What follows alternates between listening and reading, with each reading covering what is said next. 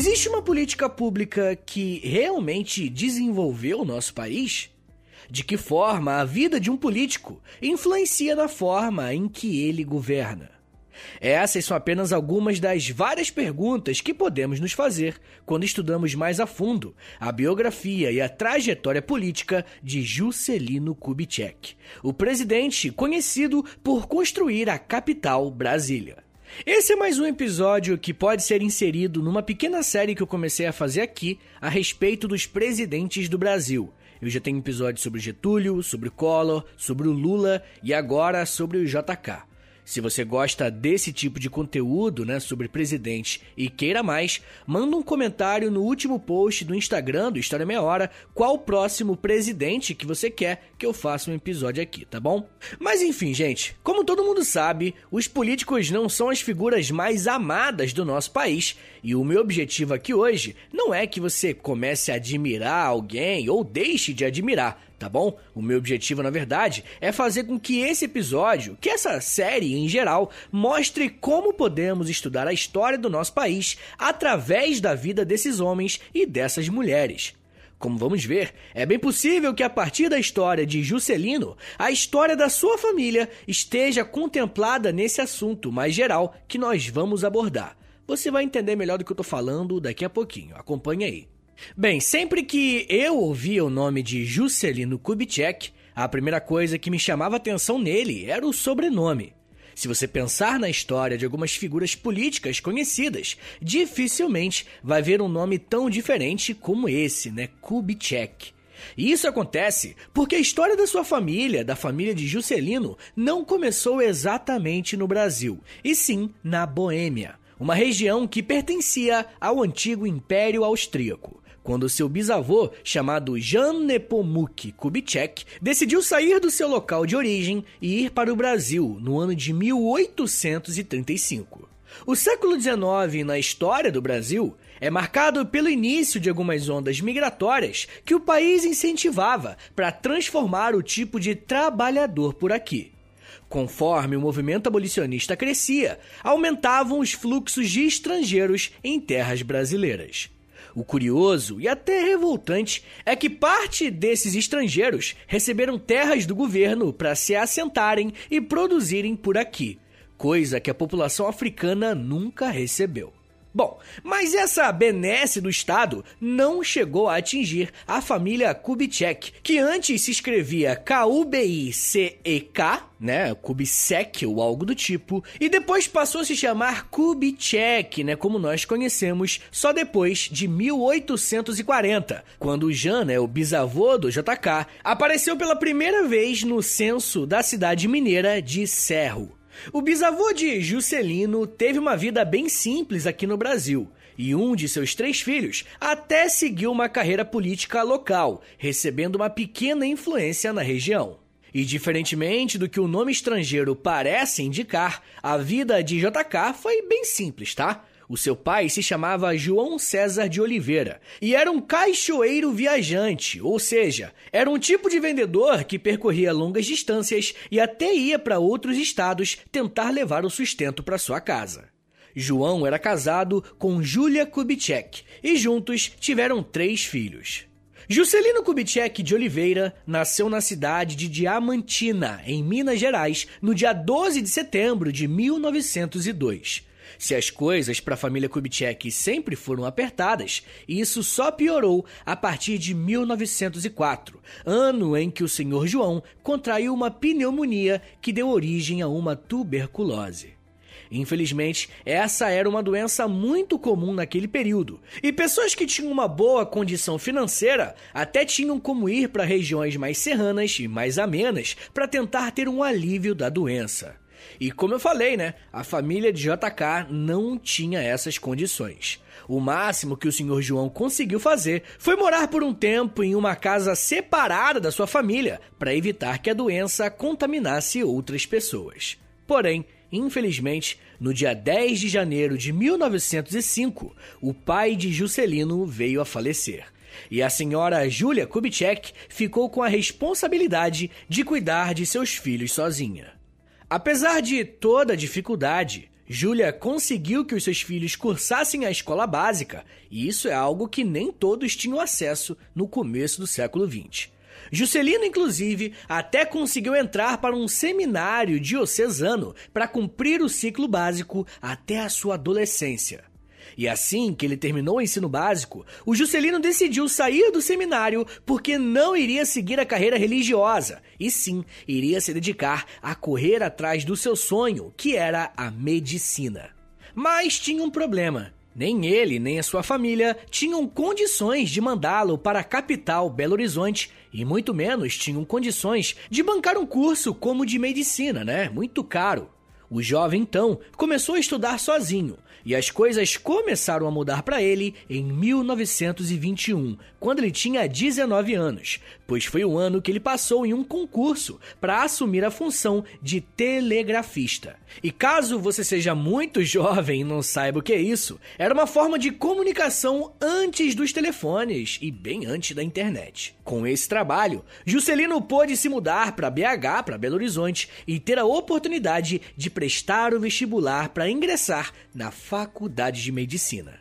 O que Juscelino ainda não sabia era que ir atrás do seu sonho de se tornar um médico o levaria para um caminho sem volta, que provavelmente custou a sua vida. Uma das coisas mais interessantes na história de JK e na história de milhões de brasileiros também, que nasceram em condições não tão favoráveis, é que o fator de mudança foi uma oportunidade relacionada à educação. Chegando em Belo Horizonte, Juscelino conseguiu passar no vestibular e entrou em 1922 para a Faculdade de Medicina de Belo Horizonte, onde conciliava a rotina de estudante com a de trabalhador com o telégrafo. Ele levou essa jornada dupla até o fim da faculdade em 1927, quando começou a ter algumas oportunidades de emprego na área da saúde e conseguiu se especializar em urologia. Foi através dessa especialização que Juscelino recebeu a oportunidade de continuar os seus estudos na Europa, mais especificamente na França. E uma vez entrando nesse mundo, se internacionalizando dessa forma, voltar ao Brasil seria voltar, mas com uma nova vida, uma vida completamente diferente. E eu digo isso porque nós sabemos como nosso país acaba privilegiando algumas profissões em comparação a outras. Só que enquanto estava em Paris, no ano de 1930, aconteceu uma coisa que mudou completamente os rumos da política nacional e, de certa forma, até a trajetória de Juscelino. Aconteceu por aqui a chamada Revolução de 1930, que colocou Getúlio Vargas na presidência do país. No mesmo ano que essa mudança política aconteceu, Juscelino voltou ao Brasil para abrir o seu consultório e para pedir a mão em casamento da sua namorada, a Sara. Esse período de instabilidade na vida de Juscelino não durou muito tempo. E dessa vez, a mudança em sua vida teve relação com a política de uma forma mais ampla. Em março de 1931, Juscelino havia sido convidado pelo secretário de Justiça Gustavo Capanema para assumir o posto de capitão médico em um hospital militar. E caso você não saiba, quando alguém vai servir em funções como a de professor, médico ou outra especialidade que tenha relação com Forças Armadas, você se torna militar automaticamente. Na prática, então, Juscelino, a partir de 1931, tinha integrado o exército, mas exercendo a medicina. Essa informação é muito importante, porque em 1932 estourou no Brasil uma espécie de guerra civil, a chamada Revolução Constitucionalista de 1932. Caso você não saiba, esse foi um conflito entre o Estado de São Paulo que se levantou contra o presidente Getúlio Vargas. Minas Gerais, que é o estado de JK, prontamente apoiou Vargas e Juscelino foi chamado para servir como médico, cuidando dos feridos da guerra. E essa experiência foi tão marcante que em uma de suas autobiografias, Juscelino chegou a dizer, aspas, Nunca pude me esquecer daquele espetáculo. Começaram a descer feridos. Uns tinham a farda ensanguentada, mas ainda caminhavam. Outros gemiam, com a roupa estraçalhada, deixando ver ferimentos de estilhaços de granada nas partes expostas. Muitos deixavam-se levar, inertes, os braços caídos e a fisionomia contraída pela dor. Alguns já se encontravam em agonia. Fecha aspas. Bem, após a vitória das tropas de Vargas, Juscelino passou a receber um grande prestígio por seus serviços prestados e pela sua proximidade com algumas figuras políticas importantes da época. Essa proximidade ficou ainda mais clara quando Vargas nomeou o político Benedito Valadares para ser o novo governador do estado de Minas Gerais. Valadares, então, aproveitou a popularidade recente que o médico capitão estava usufruindo para convidá-lo para ser o seu chefe de gabinete, fazendo com que Juscelino Kubitschek entrasse pela primeira vez no ramo da política. Mesmo que no primeiro momento Juscelino tenha mostrado alguma resistência em largar a medicina para entrar na vida pública, no fim ele fez isso. E mostrou também uma grande habilidade para comunicação, com um diálogo bastante surpreendente para um novato. O cargo de chefe de gabinete é muito importante, porque é essa pessoa que organiza a agenda do político. Mas, além disso, é essa pessoa encarregada de começar a fazer as negociações políticas, selar acordos e firmar parcerias. E foi exatamente nisso que Juscelino Kubitschek se saiu tão bem. E como vamos ver mais pra frente, essa será uma de suas maiores características enquanto governante do Brasil. Em 1934, Juscelino se filiou ao Partido Progressista em Minas Gerais para concorrer a uma vaga como deputado federal. E isso aconteceu, pois ele era um político bastante consolidado em Minas, mas esse novo cargo o levou para morar na capital do Brasil, na época, o Rio de Janeiro. A atuação de Juscelino como deputado não foi marcada por grandes projetos ou por uma presença grande no cenário nacional. Os especialistas explicam que durante o primeiro mandato, Juscelino investiu bastante tempo articulando alianças e estruturando seu partido para se fortalecer com o passar do tempo. Todo esse trabalho de base foi feito para, nas eleições de 1938, Juscelino e o seu partido apoiarem um candidato chamado José Américo. O problema, gente, é que essas eleições nem chegaram perto de serem realizadas. Porque, mais uma vez, a história de Juscelino Kubitschek foi influenciada diretamente por alguma ação de Getúlio Vargas. Dessa vez, Vargas instaurou uma ditadura popularmente conhecida como Estado Novo, que durou de 1937 até 1945. Juscelino perdeu seu trabalho de consolidação do partido, perdeu a força política e perdeu também o seu cargo como deputado, pois o Congresso Nacional foi dissolvido a mando de Getúlio Vargas. Durante o período ditatorial, Juscelino voltou para sua cidade natal para retomar as suas atividades como médico. Esse distanciamento da política não durou tanto tempo quanto Juscelino gostaria, pois o interventor de Minas nomeou JK para ser o prefeito de Belo Horizonte.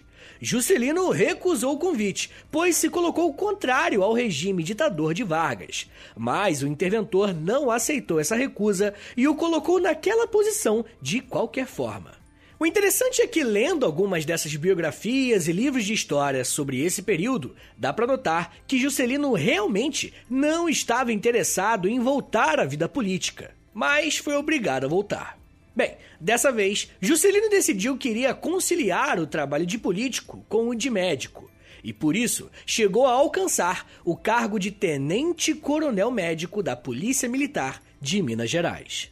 Mas sua passagem pela prefeitura foi determinante para o seu sucesso como político, pois desde o início ele colocou em prática uma intensa reforma urbana na capital do seu estado, surtindo um grande efeito na vida da população local e, consequentemente, fazendo com que o seu prestígio público aumentasse mais uma vez. E Juscelino Kubitschek vai usar esse mesmo prestígio para alcançar patamares ainda mais altos na política brasileira até chegar ao posto mais alto de todos, que é o de presidente da República.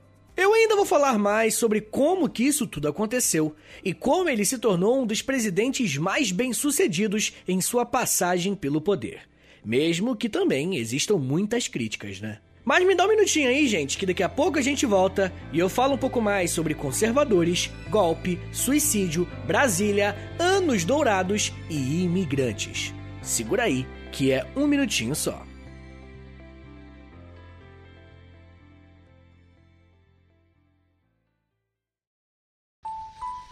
Eu sempre sonhei em poder viver de criação e de educação.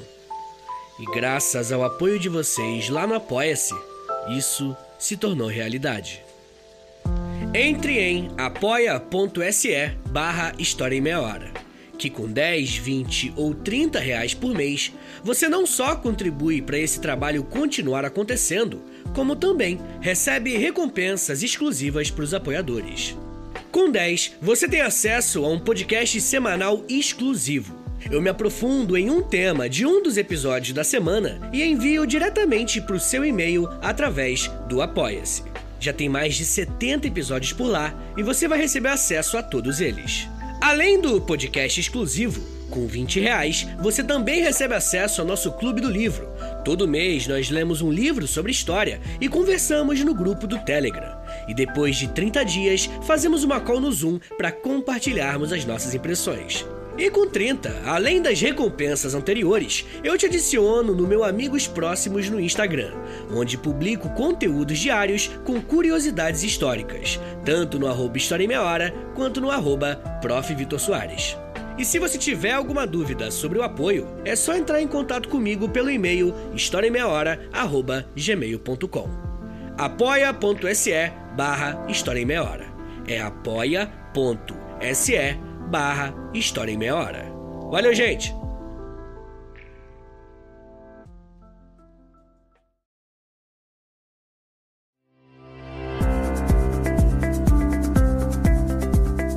Abre aspas. O Brasil vai viver 50 anos em 5. Fecha aspas. Talvez essa seja uma das propostas de campanha mais famosas de toda a história da política brasileira. E eu trago esse pequeno trecho aqui, que obviamente foi dito pelo JK como uma de suas ideias para o seu governo como presidente da República. Mas por trás de uma história de sucesso e de modernização do país, existe um contexto político extremamente conturbado, que alterou inclusive a organização social do país. Entender como Juscelino chegou ao poder é entender também um pouco do país que nós vivemos. No último bloco, eu comentei com vocês que JK assumiu a contragosto o posto de prefeito de Belo Horizonte e exerceu um ótimo mandato, modernizando e reestruturando a cidade. Mas pensando a política de uma forma nacional, em 1945, a ditadura do Estado Novo chegou ao seu fim e Getúlio Vargas saiu da presidência. Quando uma ditadura é desfeita, uma das primeiras coisas que a classe política precisa fazer em seguida é estabelecer uma nova constituição para gerir o país. E quem escreve essa nova constituição são os deputados eleitos para a Assembleia Constituinte. E Juscelino Kubitschek foi eleito como deputado federal em 45 pela segunda vez mas agora para integrar também essa comissão tão importante para o país. Diferentemente do primeiro mandato, agora Juscelino integrava o Partido Social Democrático, o PSD, partido que ele mesmo ajudou a fundar e a estruturar. Além de ser um dos políticos que elaboraram a nova Constituição, Juscelino também atuou de forma mais ativa nesse mandato. Ele integrou comissões de desenvolvimento para o país, defendeu a construção de moradias populares e até puxou sardinha para sua base eleitoral, quando solicitou que a capital do país fosse transferida para o Triângulo Mineiro. Foi como deputado que JK fez uma viagem bem importante para o norte do país com alguns outros políticos. Durante essa viagem, ele pôde ver com seus próprios olhos uma realidade triste, mas que é denunciada há muitas décadas: a diferença entre o interior e o litoral do Brasil. Se você já ouviu outros episódios do História Meia Hora, como por exemplo de Canudos, você vai se lembrar desse assunto. O Brasil sempre teve uma diferença gritante entre as grandes metrópoles, principalmente as do eixo sudoeste, em relação às outras áreas do país. Nessa viagem, Juscelino viu as belezas naturais, mas disse, aspas, se a beleza dos cenários me seduziu e deslumbrou, tive a oportunidade de viver, por outro lado, o drama daquelas populações deserdadas, perdidas nos desvãos de um território imenso e quase sem um vínculo afetivo com a capital da República. Fecha aspas. Sem dúvida, essa foi uma das viagens mais importantes para consolidar a forma de pensar e governar que JK assumiu a partir de então. Além disso, ele teve a oportunidade de visitar algumas cidades dos Estados Unidos que passaram por um intenso processo de industrialização, e ele tomou como uma verdade que o Brasil poderia ser próspero se passasse pelo mesmo processo de modernização. Em 1950, Juscelino foi escolhido pelo seu partido para disputar as eleições para o governo do estado de Minas Gerais e, ao vencer, tentou colocar em prática aquilo que ele viu fora do Brasil para ensaiar um projeto de industrialização nacional.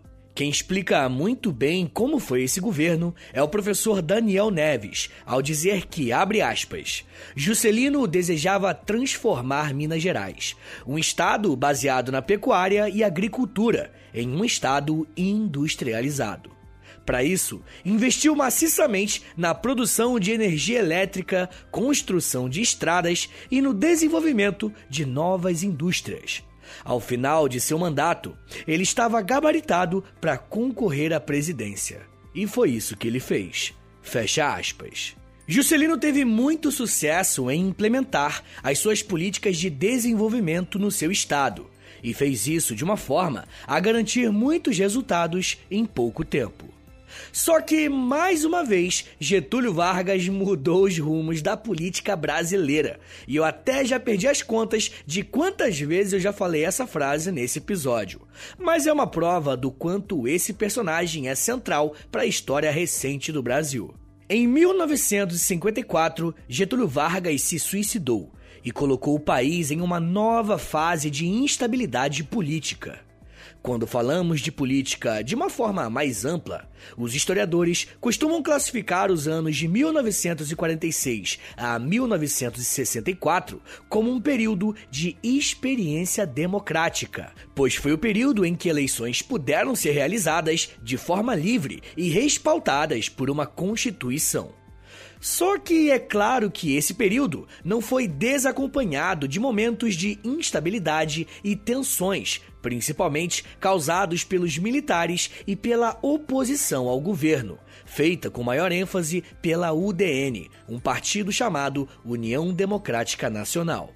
Com a morte de Getúlio e com mais uma eleição presidencial se aproximando em 1955, o nome de Juscelino Kubitschek se tornou um dos mais populares e favoritos para vencer essa eleição.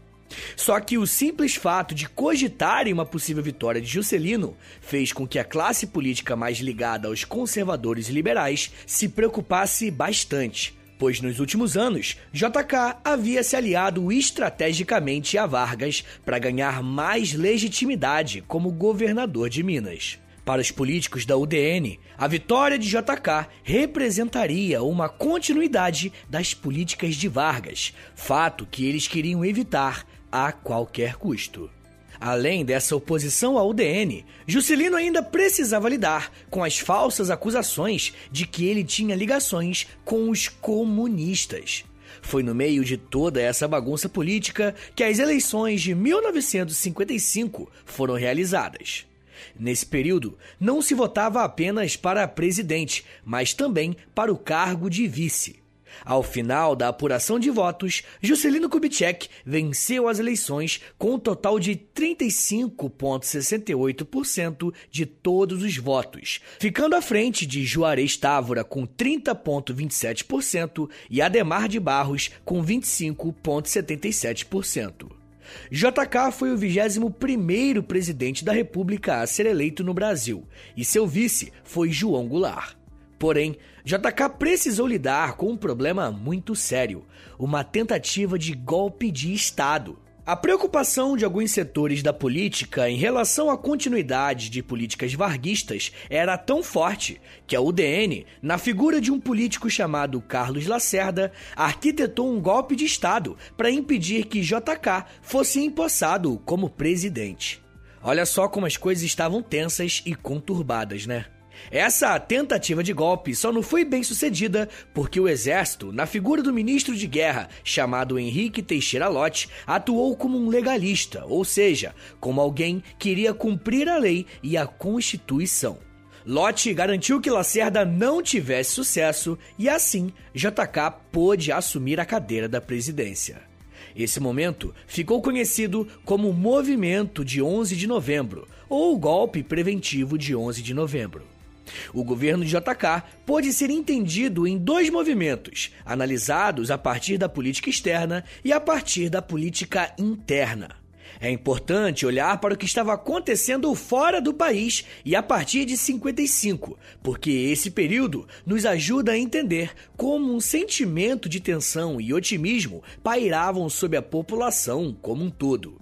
Por um lado, existia a atenção por conta da Guerra Fria, que a cada ano estava tendo mais embates entre os Estados Unidos e a União Soviética.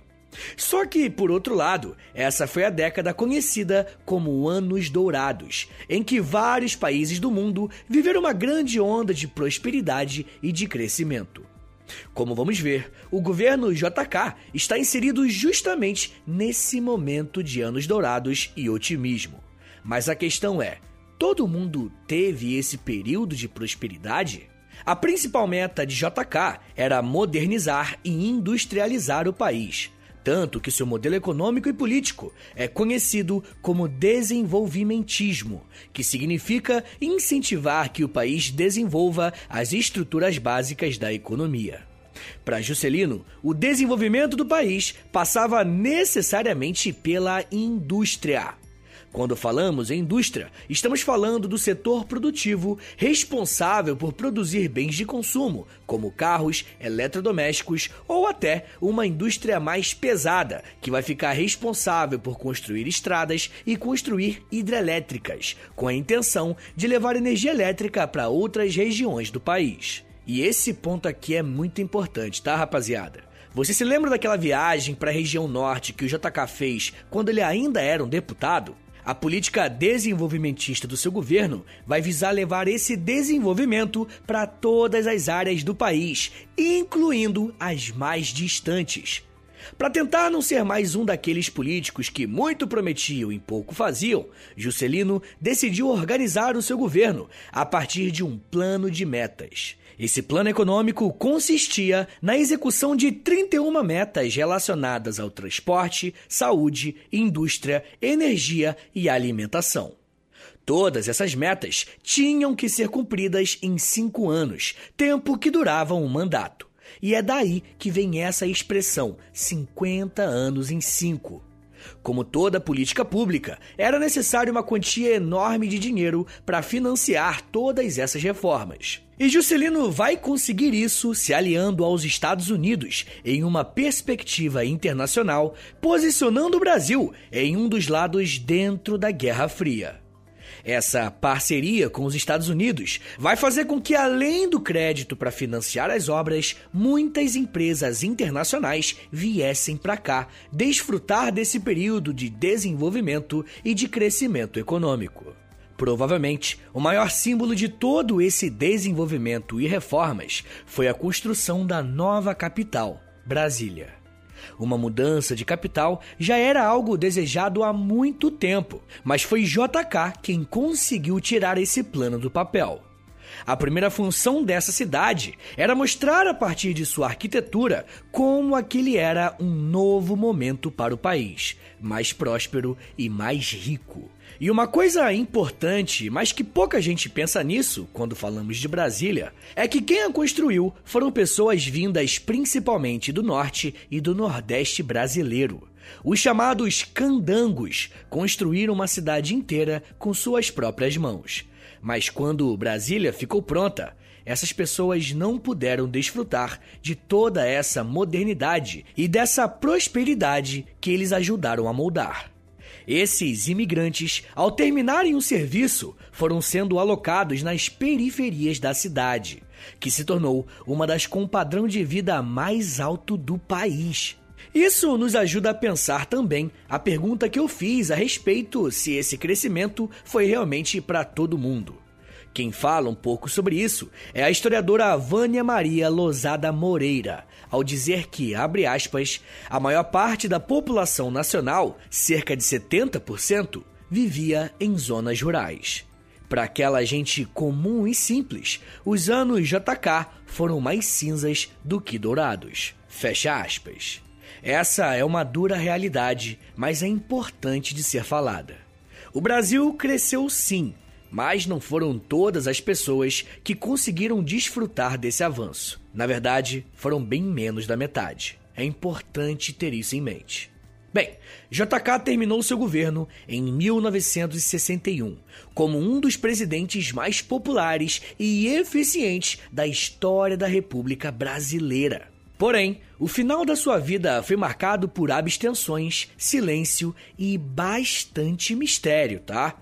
Assim que ele saiu da presidência, JK se elegeu como senador pelo estado de Goiás e viu em 64 acontecer mais um golpe de estado, desta vez contra o seu antigo vice, João Goulart. Alguns biógrafos dizem que JK não fez nenhum tipo de oposição contra o regime militar, que estava se instalando no poder, e acabou que não demorou para que isso se voltasse contra ele. Logo no início da ditadura, ele perdeu seus direitos políticos por 10 anos e só em seguida decidiu fazer parte de uma frente ampla de oposição, liderada por Carlos Lacerda. Olha que ironia, né? As famosas voltas que a Terra plana dá.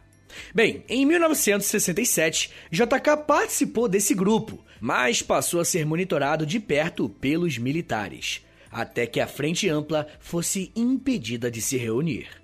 De 1968 em diante, JK abandonou de vez a política e atuou apenas no setor empresarial.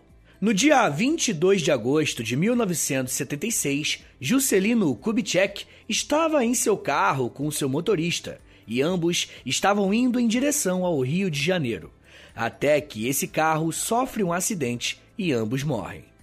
Por ser uma figura relevante, foram feitas várias investigações sobre essa morte, e a hipótese de que foram os militares, a partir da Operação Condor, passou a ser ventilada.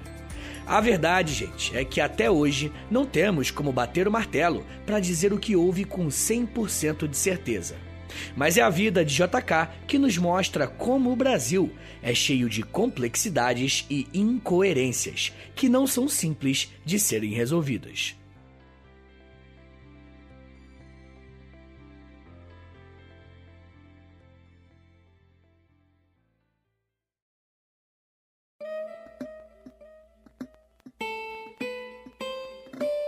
Senhores, muito obrigado por terem vindo até aqui. Meu nome é Vitor Soares, eu sou professor de História e você acabou de ouvir o História em Meia Hora. Esse tema é bem legal, ele é importante. Eu tentei trazer uma abordagem um pouco não usual, né? Do que a gente ouve sobre JK. Falei um pouquinho sobre a vida do cara, né? Eu espero que você tenha gostado, aprendido algo. E se você gostou, se você, pô, não sabia disso e tal, dá uma moralzinha aí, compartilha esse episódio, manda pra um amigo aí que você sabe que você conhece, que ele, pô, esse meu amigo aqui, ele gosta de história, vou mandar pra ele, tá ligado? Manda pra ele. Ou, se você quiser, fica o convite também para você compartilhar nos stories do Instagram. Se você compartilha lá, me marca arroba História em Meia Hora, ou você pode também postar no Twitter, e aí você me marca no arroba H30podcast. Rapaziada, não se esqueça, tá? Hoje em dia, lá no, no, no Spotify, se você estiver me ouvindo no Spotify, né? Você pode clicar em dar cinco estrelinhas, clicar no sininho e clicar em seguir, tá? Por favor, isso ajuda muito o meu trabalho. Mas a melhor forma de você ajudar o meu trabalho, na verdade, é assinando o Apoia-se, beleza? Não se esqueça esqueça, apoia.se barra História em Meia Hora, que você vai ter acesso a conteúdo exclusivo, Clube do Livro, tem acesso a conteúdo todo dia lá no Instagram. Cara, tem muita coisa mesmo. Dá uma passada no apoia.se barra História em Meia Hora, que aí você vai ter uma lista de né, conteúdos que você pode adquirir, dependendo do nível né, que você assinar lá o Apoia-se, tá bom? Mas olha só, o meu contato, se você quiser falar comigo, é historiaemmeiahora.gmail.com. Lembrando que esse contato também é meu Pix, tá? Então se você quiser dar uma moralzinha aí para ajudar o tio a pagar as contas, você pode mandar um Pix aí em qualquer valor, fica aí o convite, eu agradeço demais qualquer valor mesmo, tá bom? Mas rapaziada, não se esqueça também que eu tenho outros podcasts, como o História pros Brother, que é um podcast de história, mas também é de humor, tá? É importante deixar isso claro, que ela é diferente, né? Outra pegada. E eu também faço podcast todas as sextas-feiras para a revista Aventuras na História, tá bom? Eu escrevo para eles, enfim, faço bastante coisa. Faz o seguinte, me segue nas redes sociais, é arroba no Twitter e no Instagram, que aí lá você vai me acompanhar, você vai ver tudo que eu faço, tá bom, gente? Então é isso, tá bom? Um beijo, até semana que vem e valeu!